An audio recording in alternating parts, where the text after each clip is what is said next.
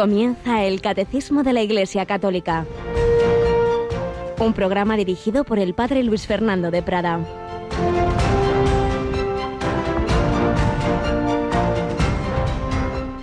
Jesús dijo, en verdad os digo, que no hay nadie que haya dejado casa, hermanos, hermanas, o madre, o padre, o hijos, o tierras, por mí y por el Evangelio, que no reciba ahora, en este tiempo, cien veces más, con persecuciones, y en la edad futura, vida eterna.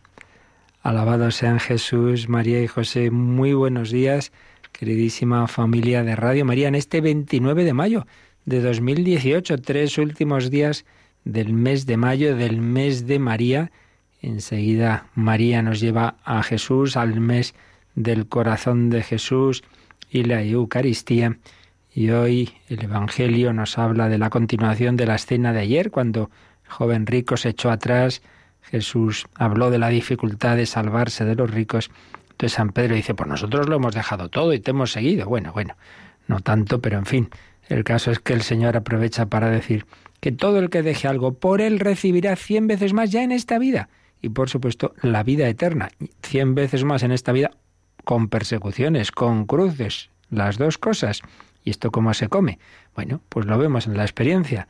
El Señor no se deja vencer en generosidad y da los verdaderos bienes, los más importantes, la verdadera amistad, la alegría interior, el gozo, el, el encontrar tantas personas buenas en la Iglesia y sobre todo esa alegría de vivir con Él en su amor. Y luego, pues sí, dificultades, persecuciones, eh, distintas cruces y en cualquier caso todo ello desemboca en la plenitud de la felicidad que llamamos la vida eterna, vamos, que vale la pena seguir al Señor incluso humanamente, digamos, interesadamente, aunque a veces nos parezca que es al revés, y hacemos el tonto, hay que fiarse del Señor, no tengáis miedo, Cristo no quita nada, sino que lo da todo, da todo lo verdaderamente importante, quita lo que en el fondo nos va a hacer daño. Por eso fiémonos del Señor como se fió la Virgen María. Y aquí la esclava del Señor. Tenemos a Mónica Martínez. Buenos días, Mónica. Muy buenos días, padre. Bueno, nos quedan tres días del mes de mayo, pero esta vez vamos a acabar el mes de mayo de una manera muy bonita, porque Fíjate cómo vamos a hacer la transición al mes de junio, al mes del corazón de Jesús. Vamos a hacerlo literalmente a, Jesús por María. El 31 de mayo, que coincide que es jueves, también es el jueves anterior al primer viernes de mes, es decir, hay hora santa.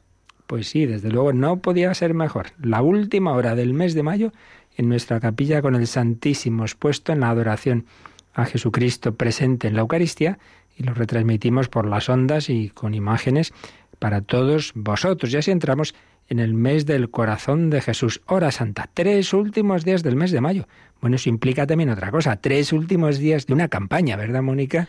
Así es, esta campaña especial en la que Radio María pide la ayuda a los oyentes para que siga adelante. Eh, gracias a Dios, pues contamos con muchas oraciones, contamos con muchos voluntarios, con muchas ayudas económicas, pero todavía es necesario más para crecer y llegar a más gente. Así es, y que sobre todo, pues ya nos estáis escuchando, que sobre todo lo que pedimos no es que un tal cantidad o tal otra, sino que todas esas personas que todavía, todavía no se han hecho parte activa de Radio María, que simplemente la oyen, les gusta, pero no hacen nada por ella. Bueno, pues se dan cuenta que esto es tarea de todos, que dependemos de todos y de cada uno en todos los sentidos. Por supuesto, en esa oración que tantas personas, sobre todo el otro día celebrábamos el día por orantibus, los monasterios de vida contemplativa. Pues muchas veces recibimos cartas y mensajes. Hace poco de una monja que decía yo no tengo dinero, yo no puedo dar el donativo económico, pero ofrezco mis enfermedades, mis limitaciones. Menudo donativo. Oraciones, personas que se están ofreciendo como voluntarios y ese donativo, y ahí insisto, que el mensaje que queremos transmitir estos tres últimos días es que aunque sean unos céntimos, nadie se quede sin haber hecho esa su aportación, de haber puesto su granito de arena, de que también sean parte activa, que esto no solo dejemos a los demás. Pues sí, aprovechemos estos tres últimos días, ya sabéis, en nuestra página web, en la pestaña donativos de www.radiomaria.es, ahí la pestaña donativos, ahí se explica las distintas formas de colaborar con Radio María y vienen las cuentas del banco, podéis ir durante la mañana los bancos, Banco Popular, Banco Santander, tenemos cuenta, pero lo más sencillo a partir de las 9 de la mañana, que habrá siempre alguien al teléfono, llamar a ese número de atención al oyente donde podéis indicar vuestra cuenta para que se os pueda pasar el recibo por la cantidad que queráis bien ahora simplemente de una manera puntual o bien ya de una manera periódica una cuota como muchas personas están haciendo. 91 822 80 10 pero también estamos pidiendo la ayuda de nuestros oyentes para revisar nuestra programación, ¿no es así, Mónica? Tienen a su disposición un año más una encuesta sobre la programación de Radio María que pedimos que nos ayuden a rellenar. Está en, en internet, en la, en la página web, para que bueno, pues podamos elaborar la programación del próximo año con más ideas. Pues sí, entráis en esa página web y abajo veréis en uno de los eventos pone encuesta de Radio María. Y a las personas mayores que no se manejan tanto con Internet o que alguno dice que es un poquito complicado de rellenarla, pues ayudad. Ayudarles a ver qué programa te gusta más, qué le pones a este, al otro. Y eso pues siempre nos orienta, siempre ayuda a esa revisión y mejora de la programación. Pues nada, vamos nosotros adelante. Seguimos con el, el tema de la iglesia, una iglesia en la que hay tantos gestos de tanta gente buena, como también hoy vamos a, recordar, pues siguiendo una vez más estos, estas anécdotas, estas historias reales que recogía el padre José Julio Martínez.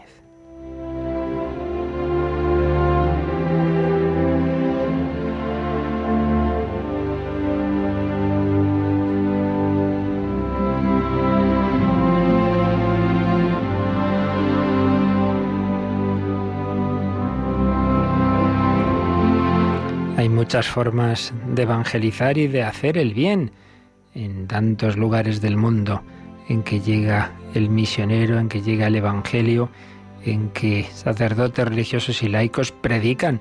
Bueno, pues hace bastantes años el padre José Julio Martínez recibía unas comunicaciones desde Formosa, desde Taipei, Taiwán, decimos hoy, antigua eh, China, y digo, perdón, la China que llamábamos antes así Formosa, y titulaba este artículo, también unos taxistas predican el Evangelio. Y contaba lo siguiente, son 34 taxistas católicos de Taipei, según refiere el misionero padre José Ellacuría, este hermano del que fue asesinado en El Salvador, de Ignacio Ellacuría, un jesuita, los dos hermanos jesuitas en el boletín Jesuitas Extremo Oriente. Los reunió a esos, taxistas católicos en la comisión de misioneros itinerantes y les propuso estas orientaciones para sus taxis. En primer lugar, por supuesto, cumplimiento fiel de las leyes del tráfico. En segundo lugar, esmerarse en la buena educación y cortesía con los viajeros. En tercer lugar, poner en el coche cintas de música selecta alternada con narraciones del Evangelio y breve exposición de temas relacionados con la fe cristiana. En cuarto lugar, ostentar en la pegatina de uno de los cristales el dibujo de un taxista con la cruz al fondo y estas palabras, el compañero de nuestro viaje es el Señor. Los 34 taxistas al recibir estas consignas se mostraron vivamente agradecidos por haber sido llamados a irradiar el mensaje de Jesucristo desde su quehacer diario. Qué buenos estos taxistas y qué buenos mis queridos lectores, que también desde su quehacer diario están dando testimonio de que en este mundo la más excelsa dignidad de un hombre es ser cristiano y vivir como cristiano. Así decía Así escribía el padre José Julio Martínez. Bueno, pues años después nosotros conocemos a muchos taxistas muy buenos y muy amigos de Radio María. Sabemos de algunos que incluso llevan, y lo hemos visto, su coche pintado con la invitación a oír Radio María. No hace mucho, una chica que la conocí en la capellanía universitaria me escribía un mensaje, me dice, he entrado en un coche, a ver si adivinas que, estaba puesto Radio María y a quién estaba oyendo, mi antiguo capellán. Bueno, pues sí, ¿por qué no, queridos taxistas que algunos me estaréis escuchando ahora con la debida prudencia y empezando siempre como indicaban en esas orientaciones por el cumplir las leyes de tráfico, por la educación y la cortesía, pero ¿por qué no llevar esos signos, esa manera también de tantas personas que al cabo del día, del mes, del año, de los años van pasando por tu coche, también darles un testimonio de fe cristiana y si otros llevan puesto cualquier radio, porque no puedes tú llevar puesto Radio María. Pues en cualquier caso, cada uno, según sus posibilidades, llamados a anunciar la buena noticia, lo que hace felices a los hombres y les lleva a la vida eterna.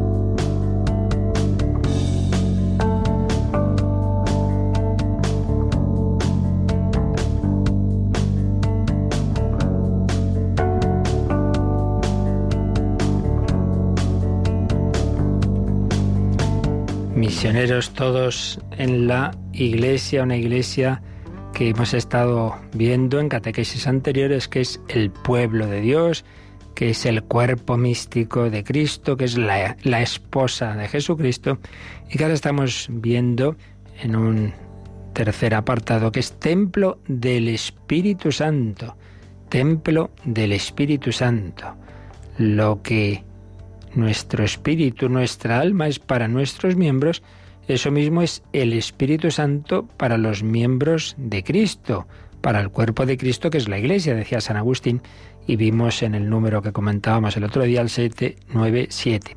Pero habíamos entrado ya a leer el 798, prácticamente solo lo leímos, vimos esta primera frase tan interesante, el Espíritu Santo es el principio de toda acción vital y verdaderamente saludable en todas las partes del cuerpo, es decir, todo lo que se hace en la Iglesia que realmente vale la pena, que es sobrenatural, que da frutos de vida eterna, lo mueve el Espíritu Santo. Luego, por desgracia, podemos hacer otras muchas cosas que no tienen en especial fruto. Poníamos el ejemplo de que yo con mi mente le mando a mi mano que, que se mueva y que escriba. Y la mano, pues, si, si todo va bien, pues obedece a ese pensamiento, pues eso es el cristiano que obedece al Espíritu Santo. Pero pueden ocurrir dos cosas negativas. Una, que la mano esté paralizada, entonces por más que le mando el mensaje no se mueve, y eso es lo que ocurre en aquel cristiano que no está unido a Cristo o no está suficientemente unido, y nada, el Señor intenta moverlo y ahí quietecito, haciendo el vago. No colabora, no reza, no eh, evangeliza, no hace obras de misericordia. Pero también puede ocurrir uno que se mueve mucho, que hace muchas cosas. Cuando la mano está enferma, cuando tiene, por ejemplo, un Parkinson de, de ese tipo, de mucha mucho movimiento, pero que los movimientos no responden a lo que manda el cerebro, sino que hay algo que está funcionando mal. Bueno, pues ese es el activismo. Hacer muchas cosas, muchas cosas, pero no las que Dios quiere, sino las que a ti te apetecen. Y a lo mejor, pues, pues eso, porque no te puedes estar quieto, porque necesitas llenar tu vacío haciendo cosas, o por protagonismo, o por sentirme bien conmigo mismo. Todo eso no tiene fruto. Por eso, para que lo que hacemos sea provechoso, tiene que moverlo el Espíritu Santo. Bueno, pues es lo que empieza diciendo este número 798 que vamos a releer porque como digo apenas pudimos comentarlo. Vamos con el Mónica. El Espíritu Santo es el principio de toda acción vital y verdaderamente saludable en todas las partes del cuerpo. Actúa de múltiples maneras en la edificación de todo el cuerpo en la caridad. Por la palabra de Dios, que tiene el poder de construir el edificio, por el bautismo, mediante el cual forma el cuerpo de Cristo, por los sacramentos, que hacen crecer y curan a los miembros de Cristo, por la gracia concedida a los apóstoles, que entre estos dones destaca, por las virtudes que hacen obrar según el bien, y por las múltiples gracias especiales, llamadas carismas, mediante las cuales los fieles quedan preparados y dispuestos a asumir diversas obras y deberes que contribuyen a renovar y construir más y más la Iglesia. Así pues, este número nos ha hecho una enumeración no exhaustiva, pero vaya, bastante completa de las distintas formas y maneras con las que el Espíritu Santo actúa en la Iglesia. ¿Cómo nos mueve a los miembros de la Iglesia, jerarquía, laicos, consagrados? ¿Cómo nos mueve? ¿Cómo actúa el Espíritu Santo? ¿Cómo edifica en la caridad? Al hacerlo, al perdón, al, al enunciar esto, al decir que actúa de múltiples maneras en la edificación de todo el cuerpo en la caridad, nos ha puesto la cita de Efesios 4, 16. Vamos a coger desde el 15 y dice así San Pablo en esa carta a los Efesios, profesando la verdad en el amor, crezcamos en todos sentidos hacia Él, que es la cabeza, Cristo, porque en todo el cuerpo, bien trabado y cohesionado mediante todos los ligamentos que lo mantienen, según la acción propia de cada miembro, realiza su crecimiento para edificación de sí mismo en el amor. Vemos que el cuerpo místico está llamado a ir madurando, a ir creciendo, como el cuerpo de un niño, de un adolescente, va también creciendo, tenemos que ir creciendo. ¿Y cómo? Fijaos que aparecen aquí dos palabras claves, profesando la verdad en el amor. Caritas in veritate, caridad y verdad, verdad y caridad. Dos claves, las que nos insisten los papas, Juan Pablo II, Benedicto XVI, que tuvo precisamente una encíclica que se llamaba así, Caritas in Veritate, el Papa Francisco, pues cómo debemos siempre unir ambas realidades. El mundo de hoy es relativista y entonces es sentimentalista. Lo importante es amar, amar, bueno, pero amar sin inteligencia. ¿Y eso qué quiere decir? Pues en el fondo un sentimentalismo que da igual 8 que 80. Mal, pero también mal lo otro. La verdad es lo importante y la verdad sin amor, entonces aquí cojo la estaca y al que no está de acuerdo conmigo, le doy. Y tampoco está bien, naturalmente, porque, niño, eh, Dios es amor. ¿Qué dices? ¿Qué, qué, estás hablando? ¡Pum! Tortazo. Bueno, pues vaya manera de transmitir que Dios es amor. Profesando la verdad en el amor. Unidos en esas, esas dos dimensiones que en Dios son una, claro, porque en, en el Señor, en Dios nuestro Señor, todas esas características que nosotros vemos separados son una. Dios es a la vez la verdad, el amor, la fortaleza, la justicia, la misericordia. Nosotros pues tendemos a separar las cosas y, y nos quedamos con un aspecto que separamos de lo demás. Pues bien, desde ese enfoque de que se trata de ir creciendo, de edificar el cuerpo en la caridad, vemos cómo se edifica ese cuerpo de Cristo. Y nos dice este número 798, en primer lugar, por la palabra de Dios, que tiene el poder de construir el edificio. ¿De dónde viene esta palabrita, esta frase? Pues viene de ese discurso famoso tan bonito de San Pablo cuando se despide de los de Éfeso en los Hechos de los Apóstoles capítulo 20 versículo 32. Él se marcha, pero les dice, Ahora os dejo encomendados al Señor y a la palabra de su gracia, que tiene poder para edificar y concederos la herencia con todos los santificados. San Pablo se iba, todos se quedan con pena, estaba, ya estaba viviendo con ellos unos años, y ahora nos deja, sí, sí, pero os quedáis con el Señor, encomendados al Señor y a la palabra de su gracia, que tiene poder para edificar y concederos la herencia con todos los santificados. Primera fuente donde tenemos la primera gasolinera, donde hay que ir a repostar la energía que necesita nuestra alma, es la palabra de Dios, por eso revisémonos cada uno. La escuchamos, la meditamos, la leemos, tenemos nuestra Biblia, intentamos todos los días leer un poquito de una manera sistemática o según las lecturas del día que se nos proponen en la liturgia, pero de una manera o de otra que nos alimentemos todos los días, así vamos recibiendo esa mentalidad evangélica y el Señor nos va hablando. La palabra de Dios tiene el poder de construir el edificio, el edificio de nuestra vida, de nuestra familia. Qué bonito esas familias por la noche, desde despedirse, rezan un momento más o menos largo según cada, situación, pero se reza algo y se lee un trocito del Evangelio, por ejemplo, el Evangelio del día siguiente, en estos libritos que tenemos pues varias ediciones de el Evangelio del día. Pues es una manera preciosa de acabar el día, pensárosla todos, por favor, el recibir esa palabra de Dios. Uno de los caminos por los que actúa el Espíritu Santo. Por supuesto, dice por el bautismo, mediante el cual forma el cuerpo de Cristo. Nos va a hablar de todos los sacramentos, pero empieza, se separa, destaca el bautismo, puesto que es la puerta de todos los demás. Por donde tenemos la fundamental unión con, con la Santísima Trinidad. Id al mundo entero y bautizad a todos, hacer discípulos de todos los pueblos, bautizándolos en el nombre del Padre y del Hijo y del Espíritu Santo, que es como decir, consagrándolos a la persona del Padre y del Hijo y del Espíritu Santo. Por el bautismo quedamos divinizados, quedamos consagrados a Dios Padre, Hijo y Espíritu Santo, empapados de la vida divina. A través de ese empaparse de agua es un símbolo de empaparse de la vida de Dios. Del costado de Cristo salió sangre y agua, el agua símbolo de la vida del Espíritu Santo. Por el bautismo se forma ese cuerpo de Cristo, nos unimos a Él, quedamos incorporados como los sarmientos a la vid. Y aquí el catecismo cita la primera carta a los Corintios de San Pablo, capítulo 12, versículo 13, que dice, pues todos nosotros, judíos y griegos, esclavos y libres, hemos sido bautizados en un solo espíritu para formar un solo cuerpo. Y a todos se nos ha dado a beber un solo espíritu. Fijaos qué bello. Pues fueran de cualquier raza, de cualquier clase social, de cualquier sitio, San Pablo tenía esa conciencia, que todos hemos sido bautizados en un solo espíritu y todos formamos un solo cuerpo. Claro, pues aunque seamos distintos miembros, el cuerpo tiene muchos miembros, pero todos están movidos por la misma alma que les da unidad pues también en el cuerpo que es la Iglesia. Cada uno tiene una misión, cada uno tenemos una llamada distinta, pero todos participamos del mismo espíritu.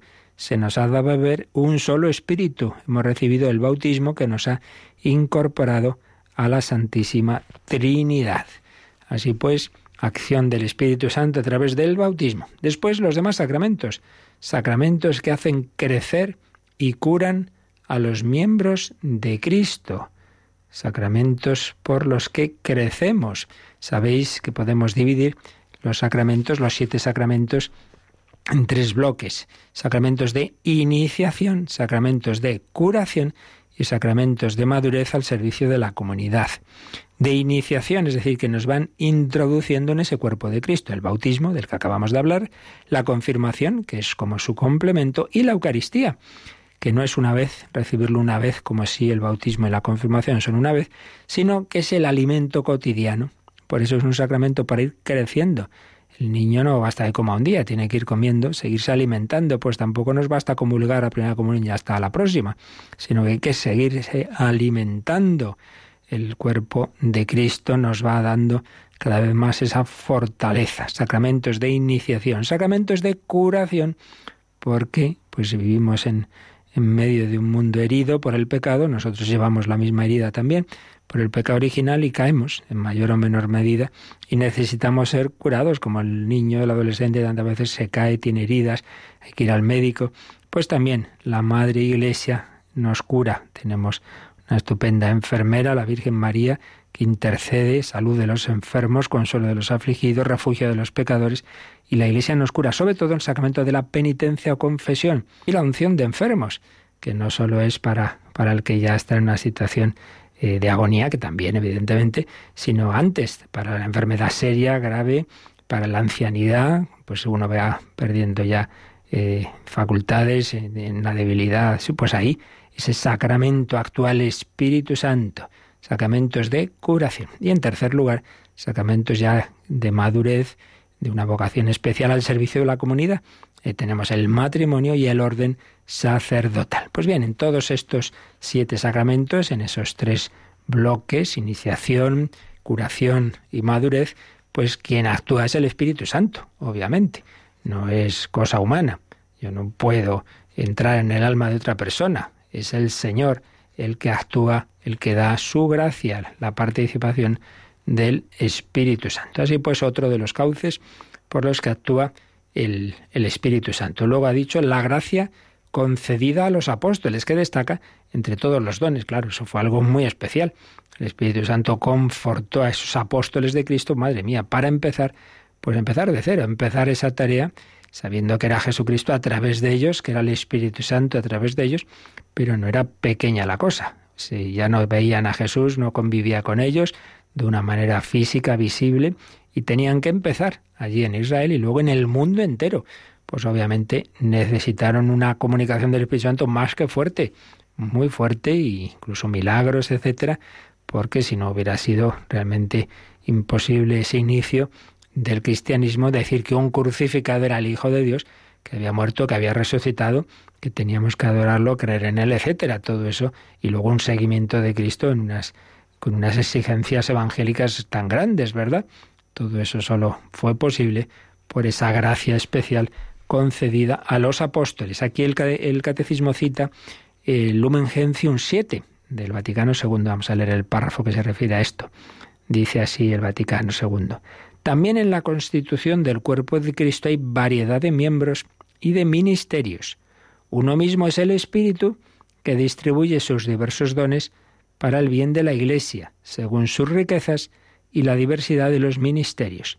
Entre todos estos dones sobresale la gracia de los apóstoles, a cuya autoridad subordina el mismo espíritu incluso a los carismáticos. Es decir, lo que luego nos seguirá diciendo este mismo número, que luego hay otros muchos carismas que Dios concede a muchas personas, pero quien tiene que discernir si de verdad son carismas del Espíritu Santo son los apóstoles y sus sucesores, es decir, los obispos. Sacramentos, don especial concedido a los apóstoles, las virtudes que hacen obrar según el bien. Yo cómo puedo creer y esperar y amar. Pues si yo quiero creer, yo quiero creer, pues hijo, eso es un don, hay que pedirlo. Entonces el quien da ese don es el don con mayúsculas que es el Espíritu Santo. Por eso, para crecer en virtud hay que pedir ante todo orar. Orar, Señor, aumentame la fe, creo, pero aumentame la fe. Señor, me desanimo, aumentame la esperanza. Señor, soy un egoísta, dame amor. Aumentame el amor a ti, al prójimo. Señor, me falta la, la paciencia, me falta la mansedumbre, me falta la castidad. Señor, dame esas virtudes, virtudes que el Señor nos concede. Y también gracias especiales llamadas carismas. La diferencia es que las virtudes son para el provecho de uno mismo, para el crecimiento personal. Por supuesto, cuando uno crece también eso ayuda al prójimo, pero se dirigen más directamente a uno mismo. En cambio, los carismas son gracias para el bien común, para el bien de la Iglesia, que también repercuten obviamente en el, en el provecho del que lo recibe, pero no tienen un fin directamente hacia él, como si las virtudes y los dones de Espíritu Santo, sino para el prójimo, para la Iglesia. Bueno, por ejemplo, un carisma religioso, un fundador recibe ese carisma de iniciar un modo de vida, pues un Francisco de Asís, un Ignacio de Loyola, etcétera, pues no, es claro que eso también les ayuda a ellos, pero es un carisma que ha recibido la Iglesia y que sigue siglos después. Por tanto, ha sido algo para el bien de todos, para el bien común carismas de distintos tipos, mediante los cuales, dice el catecismo, los fieles quedan preparados y dispuestos a asumir diversas tareas o ministerios que contribuyen a renovar y construir más y más la Iglesia.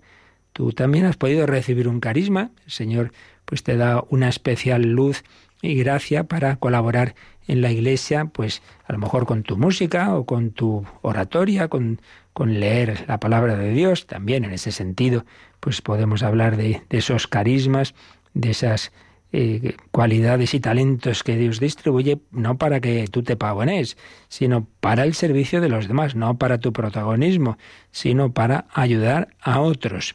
Los carismas, desde los más elevados, también a veces, eh, de ti, por ejemplo, milagros, donde hacer milagros hasta los más humildes y sencillos. Bueno, seguimos enseguida comentando este texto del catecismo, pero vamos a tener un momento de oración pidiendo eso, que la, la unción del Espíritu Santo pues nos empape y que nos dejemos mover, que nos dejemos mover por ese Santo Espíritu para que lo que hagamos no sea fruto de un activismo eh, sin, sin sentido, sino realmente lo mueva el Señor, lo mueva el Espíritu Santo para edificación del cuerpo de Cristo.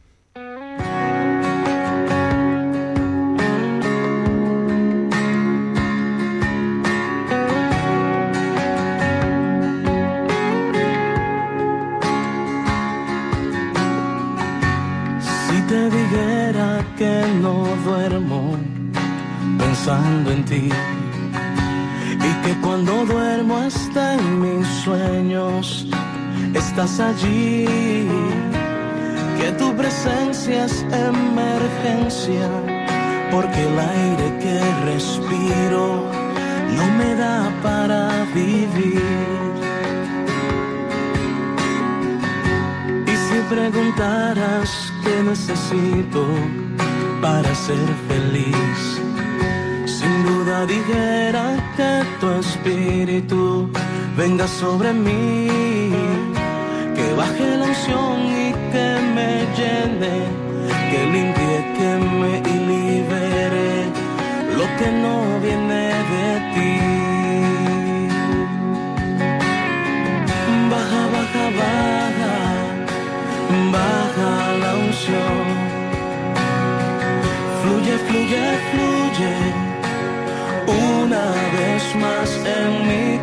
Cuando estoy contigo, nada puede faltar.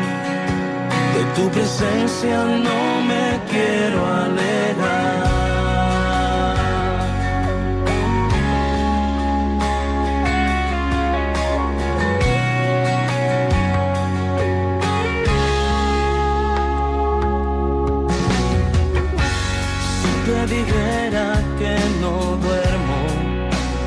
En ti y que cuando duermo hasta en mis sueños tú estás allí, que tu presencia es emergencia, porque el aire que respiro no me da para vivir.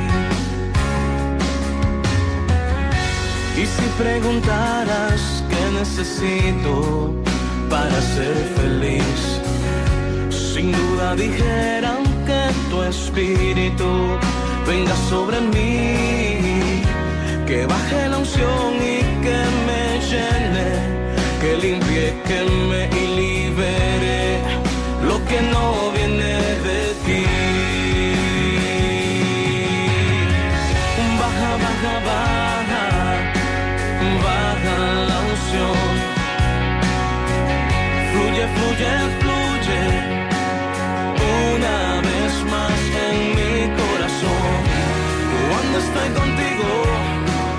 puede faltar. De tu presencia no me quiero alejar.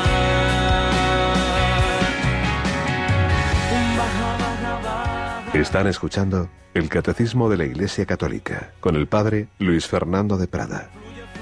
Baja, baja, baja, fluye, sí, sí, no podemos hacer nada que valga la pena sin el Espíritu Santo. Vamos a volver un momento atrás, Mónica, porque en este inicio del 798 que estamos comentando, nos sugería el catecismo que repasáramos un número que ya vimos, pero que nos ayuda a enmarcar este, el 737, 737, el Espíritu Santo y la Iglesia. ¿Qué nos decía ese número? La misión de Cristo y del Espíritu Santo se realiza en la Iglesia, cuerpo de Cristo y templo del Espíritu Santo. Esta misión conjunta asocia desde ahora a los fieles de Cristo en su comunión con el Padre en el Espíritu Santo.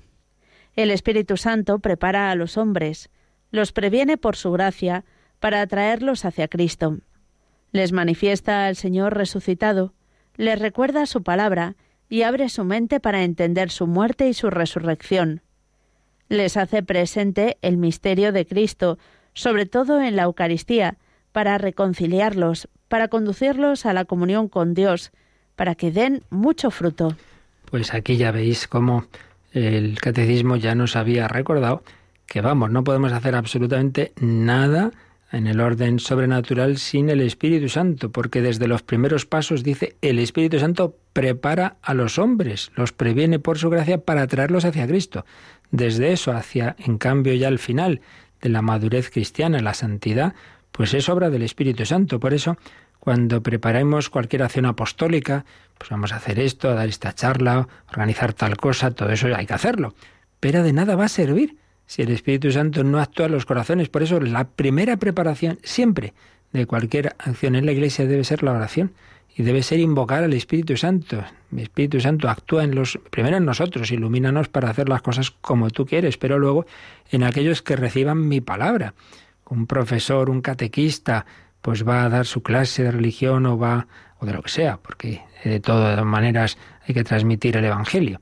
Uno va a dar su catequesis, uno va a hacer su homilía, uno va a misionar por las calles. Bueno, pues lo primero no te olvides, a los pies del sagrario. Por eso primero hay que hablar a Dios de los hombres antes que hablarles a los hombres de Dios. El Espíritu Santo prepara a los hombres, los previene por su gracia, los atrae así hacia Cristo. No hay más que leer el Evangelio y los hechos de los apóstoles.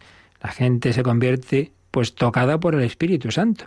Si no, ya pueden oír el mejor discurso del mundo, como el que hizo San Pablo en el Areópago, nada, se convirtieron cuatro gatos. Bueno, pues ahí, ahí no, no se abrieron a la acción del Espíritu Santo que hay que invocar, sobre todo eso, prepara, manifiesta al Señor resucitado, le recuerda su palabra.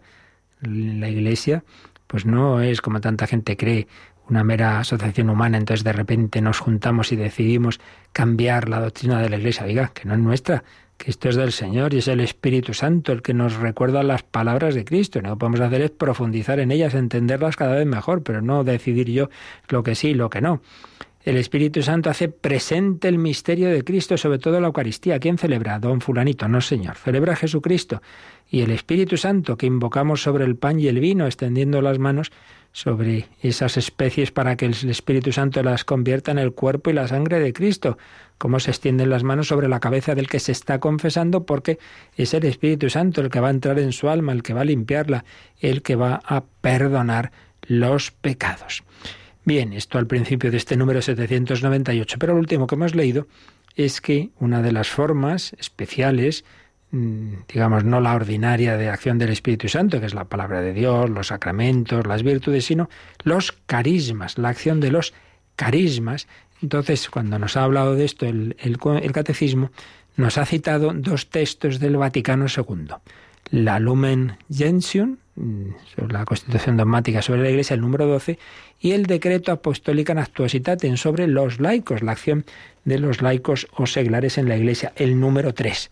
Vamos a leer alguno de, de, las frases de estos dos párrafos. En Lumen Gentium 12 dice, los, hablando de los carismas, dice, estos carismas, tanto los extraordinarios como los más sencillos y comunes, por el hecho de que son muy conformes y útiles a las necesidades de la Iglesia, hay que recibirlos con agradecimiento y consuelo.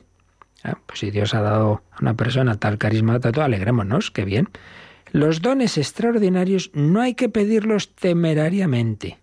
Eso sí, Señor, a mí dame don de hacer milagros y profecía y que tenga revelaciones de San Gabriel. Hombre, pues bueno, Dios haga lo que le parezca, pero dice, no hay que pedirlos temerariamente, ni hay que esperar de ellos con presunción los frutos de los trabajos apostólicos. Personas que parece que están siempre buscando lo extraordinario sino que el juicio sobre su autenticidad y sobre su aplicación pertenece a los que presiden la Iglesia, a quienes compete sobre todo no apagar el espíritu, sino probarlo todo y quedarse con lo bueno. Esto está basado en unas palabras de San Pablo en su primera carta a los tesalonicenses, capítulo 5, versículos 19 21. O sea, que sin duda el Espíritu Santo reparte muchos dones y carismas, ordinarios, sencillos y algunos extraordinarios, milagros, revelaciones, tal, muy bien.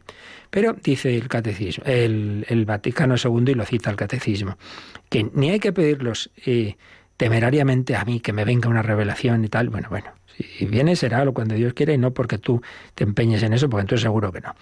Ni, aunque uno los tenga, tiene que poner ahí, digamos, el acento y esperar eh, los frutos de los trabajos apostólicos de eso, y mucho menos aferrarse a ellos, decir, pues se equivoca el obispo, pues a mí esto, yo, he oído esta veces a veces, ¿cómo voy a hacer caso al obispo si a mí la Virgen o el Señor me ha dicho otra cosa? Hombre, está bien. O sea que tú estás más seguro, tu, tu cabecita te fías más. Y, y, quién te ha dicho que es la Virgen o es el Espíritu Santo, o es el demonio, o es tu cabeza que está un poco tocada? Como decía uno, algunos creen que tienen al Espíritu Santo, la paloma del Espíritu Santo, lo que tienen son pájaros en la cabeza. Esto pasa bastante. Por eso, por eso los carismas tienen que discernirlo la jerarquía de la Iglesia. y ya está, y fiarse. Y mientras no haya ese, ese juicio de la Iglesia, pues estar a ella. Y el, a quien vosotros escucha a mí, me escucha.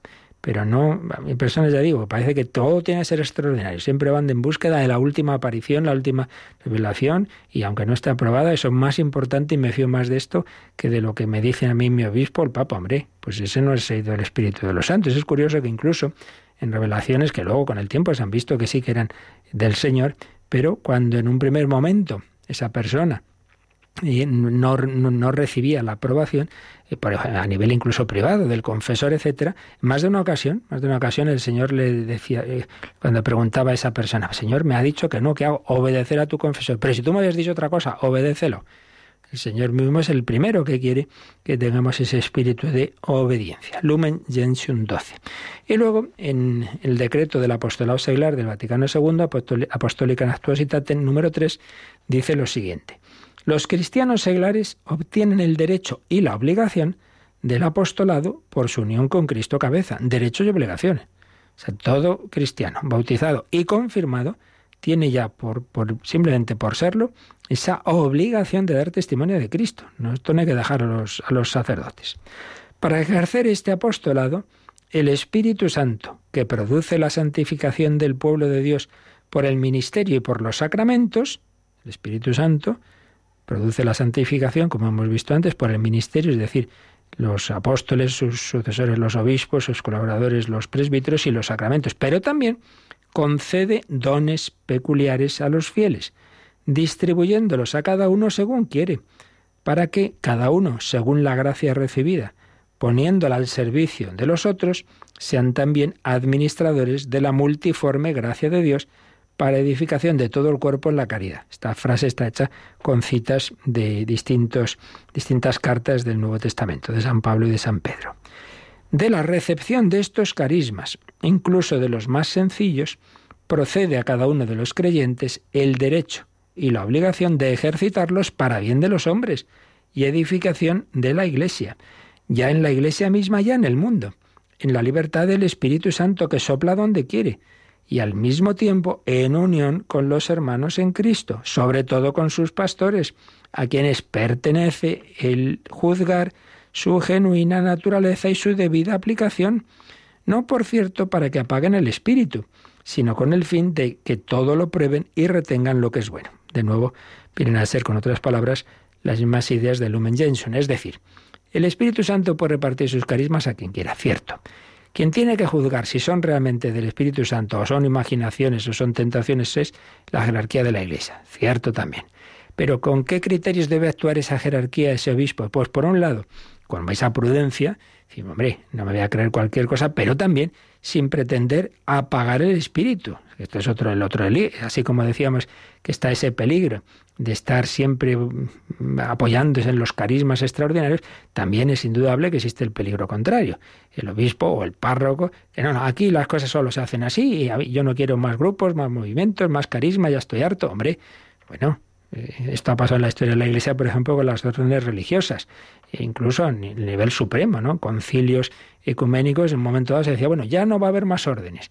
Bueno, pues mire usted por dónde. Después de decirse eso, el Espíritu Santo suscitó a Francisco de Asís y a Santo Domingo las órdenes eh, mendicantes. Entonces, bueno, pues en un momento dado puede ser conveniente una de organización, pero no, no, no pretendamos organizarle la vida al Espíritu Santo, ¿eh? que sabe más que nosotros lo que conviene. Entonces hay que obedecer, evidentemente, así han hecho todos los santos, pero si realmente Dios tiene interés en otro carisma, no te preocupes que eso acabará saliendo adelante. Entonces no hay que pretender sofocar el Espíritu. Y esto ya digo, incluso a nivel pues más, más casero, en una parroquia, por supuesto, un párroco no, claro, ni, ni el párroco ni nadie llegamos a todo, entonces muchas veces se nos proponen cosas a los sacerdotes que uno humildemente tiene que decir, mire, yo ya no puedo atender más cosas, no puedo tener ese otro grupo, etcétera. Pero eso es una cosa, una cosa es la limitación de que uno no llega, y otra cosa es cuando ya es un, una cuestión de, no, no, no, no, no, aquí yo no quiero ese movimiento, pero que está aprobado por el Papa, por los obispos. No, no, aquí no hay más cosas más que las que yo digo. Hombre, pues eso muchas veces uno se priva de frutos en su parroquia, en su donde esté, ¿verdad? Capellanía, etcétera. Y, lo que a mí no me va, bueno, pues que no te vaya a ti no quiere decir tú no lo sigas, pero deja a quien le pueda hacer bien Entonces, normalmente, pues, pues eso, el, obispo que busca el bien de, de, sus fieles, el párroco dentro, repito, de las posibilidades de que nunca podemos llegar nadie a todo, pero intenta abrir abrir el campo a todas aquellas realidades, carismas que estando aprobados hacen el bien. Entonces, a ti no te irá, pero a otros le puede ir. ¿Por qué vas a privarles de ese espíritu, de ese camino, de, esa, de ese carisma, de ese movimiento, de esa realidad, de esa forma de orar o de lo que sea, que a muchas personas vemos que está haciendo bien? Por sus frutos los conocerás. Si de ahí salen cosas malas, ¿vale? Pero si vemos frutos de, apostolado, de conversiones, de vocaciones, hombre, pues no, no seamos ahí eh, cuadriculados y todo tiene que ser de esta manera. Por eso ahí está ese equilibrio. Por un lado, la humildad y la obediencia, por supuesto, de saber que es la jerarquía quien discierne los carismas, pero a su vez esa jerarquía en sus distintos niveles, el supremo de Santa Sede, los obispos, párrocos, capellanes, etcétera, pues también tener esa esa flexibilidad, eso que dice San Pablo de no apagar el Espíritu Santo, no pretender yo controlo lo que hace el Espíritu Santo. Pero no, pues no, eso no es así, ¿eh? Discernir es una cosa y controlar es otra. Nos lo ha dicho también el Papa Francisco en Gaudete te exultate, no pretendamos controlar y juzgar todo lo que Dios hace en los demás, porque no, porque es al revés.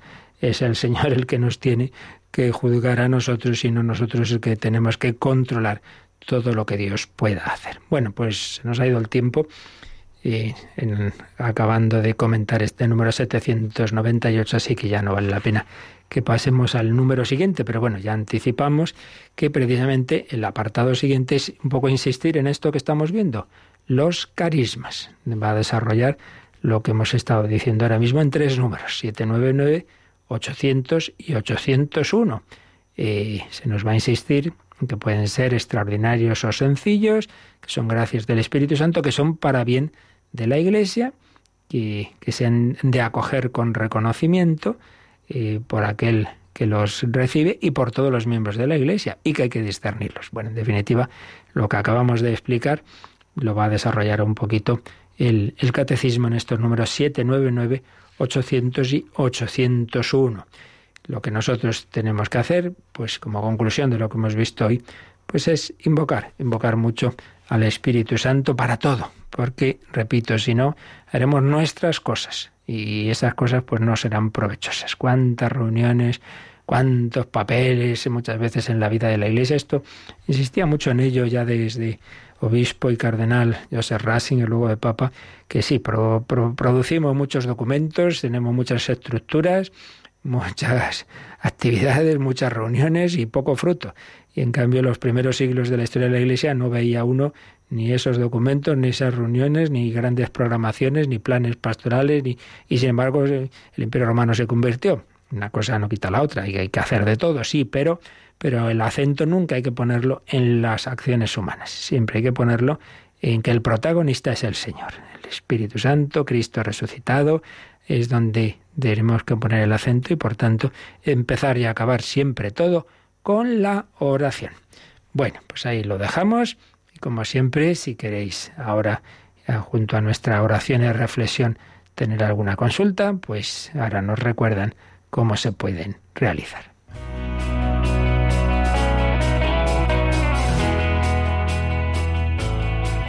Participa en el programa con tus preguntas y dudas. Llama al 91 005 9419. 91 005 9419. También puedes escribir un mail a catecismo arroba. Catecismo arroba radiomaria.es.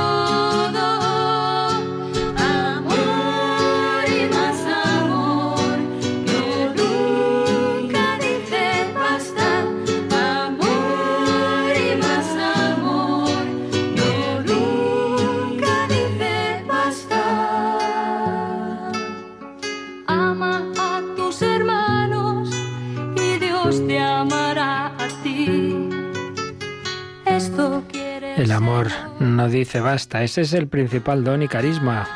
Si luego uno tiene don de profecía o de milagro, pues muy bien, pero, pero eso no nos lleva al cielo. Lo que nos lleva al cielo es el amor de Dios.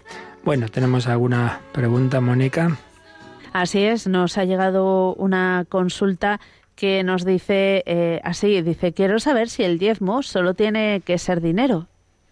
Bueno, vamos a ver, eso del diezmo es una cosa que viene ya de muy atrás, ¿verdad? De decir, hombre, pongamos una, una medida de decir, eh, porque si siempre decimos, bueno, ya daré limosna, ¿verdad? Caridad y tal, bueno, por lo menos es, digamos, esa, esa orientación del el diezmo, que, que puede ser no el diezmo, sino la mitad, ¿no? Recordemos a Zaqueo, ¿no? Cuando se convierte la mitad de mis bienes a los pobres, pero bueno, al menos el diezmo. Entonces preguntan, ¿eso es solo el dinero o lo demás? Bueno, en general es una orientación para, para todo, para compartir. Y es obvio que cosas más importantes que el dinero, para empezar el tiempo. Entonces lo que decimos en Radio María, ¿no? Que pedimos el donativo, pero también pedimos voluntarios y personas que dan su tiempo. Pues qué duda cabe de que uno de los regalos mayores es tu tiempo. Por ejemplo, hoy día que tantas personas viven en soledad, el visitar al, al solitario, al enfermo, el escuchar. Pues me ha pasado, y o sea, te nos pasa mucho, que te das cuenta de personas que vienen y en realidad más que confesar es que las escuches y a veces eh, estás escuchando un rato y no has dicho nada, y gracias, gracias, que cuánto me alegro, cuánto, si no he dicho nada, bueno, el mero escuchar, ¿verdad? Ya es un regalo. Por eso, en efecto, el, el dar, el, esa caridad no simplemente es en el nivel económico, eso tiene que ser simplemente la expresión mm, de algo más importante, que es tu persona, que es tu tiempo. Por tanto, a todos los niveles. También tenía un correo, pero que no sé qué pasó, se habrá borrado, pero bueno, recuerdo que me había llegado la pregunta si las indulgencias parciales o plenarias podemos aplicarlas a los difuntos. Por supuesto, podemos y debemos. Y además eso es como más seguro, ¿no? Porque nosotros hasta qué punto tenemos o no arrepentimiento, pero desde luego las almas del purgatorio lo tienen, ¿verdad? Está claro. Entonces el poder aplicar, eh, sean indulgencias parciales o mejor las plenarias, a los difuntos es una obra de misericordia estupenda. Pues de nuevo lo que estamos diciendo. El dar de los méritos de tus obras, no quedártelo para ti, sino dárselo a otro. Pues esa es la mejor limosna. Y concretamente a las almas del purgatorio, que desde luego te lo van a agradecer eternamente. Muy bien, pues lo dejamos aquí y ya seguiremos mañana profundizando un poquito, desarrollando un poco más esto de los carismas. Todo en la Iglesia no son obras humanas, todo viene del Espíritu Santo. Pues a Él invocamos y os recuerdo que nos quedan los tres últimos días de la campaña de mayo. Desde ahora mismito, desde las nueve, pues habrá voluntarios para atender esas llamadas. Para eso es que todavía, que todavía no han hecho su aportación a la campaña de mayo. Vuelvo a repetir lo que decíamos al principio, que lo de menos es la cantidad. Esto que nos preguntaban del diezmo, lo principal es que nadie se quede sin haber hecho su aportación, aunque sea pequeñita, como ese correo que recibíamos hace poco. Mire, yo he querido hacerlo y he dado, ingresado, no tengo ahora mismo, estoy muy mal económicamente, pero ingresó 50 céntimos, bendito sea Dios.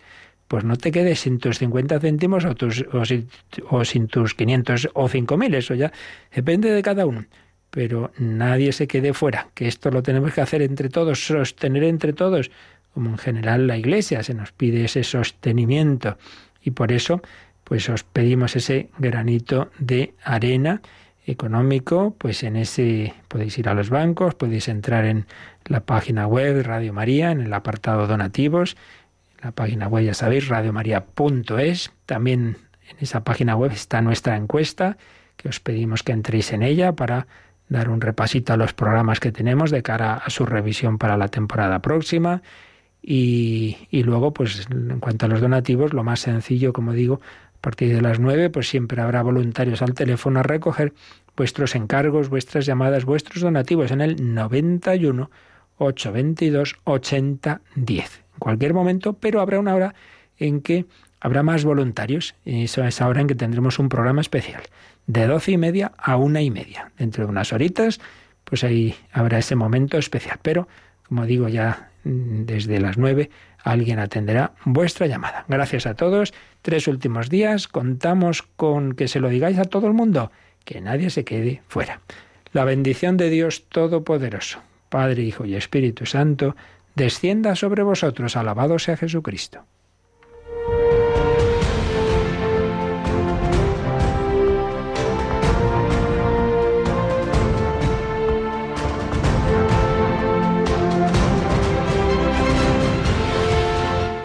Han escuchado en Radio María el Catecismo de la Iglesia Católica. Un programa dirigido por el Padre Luis Fernando de Prada.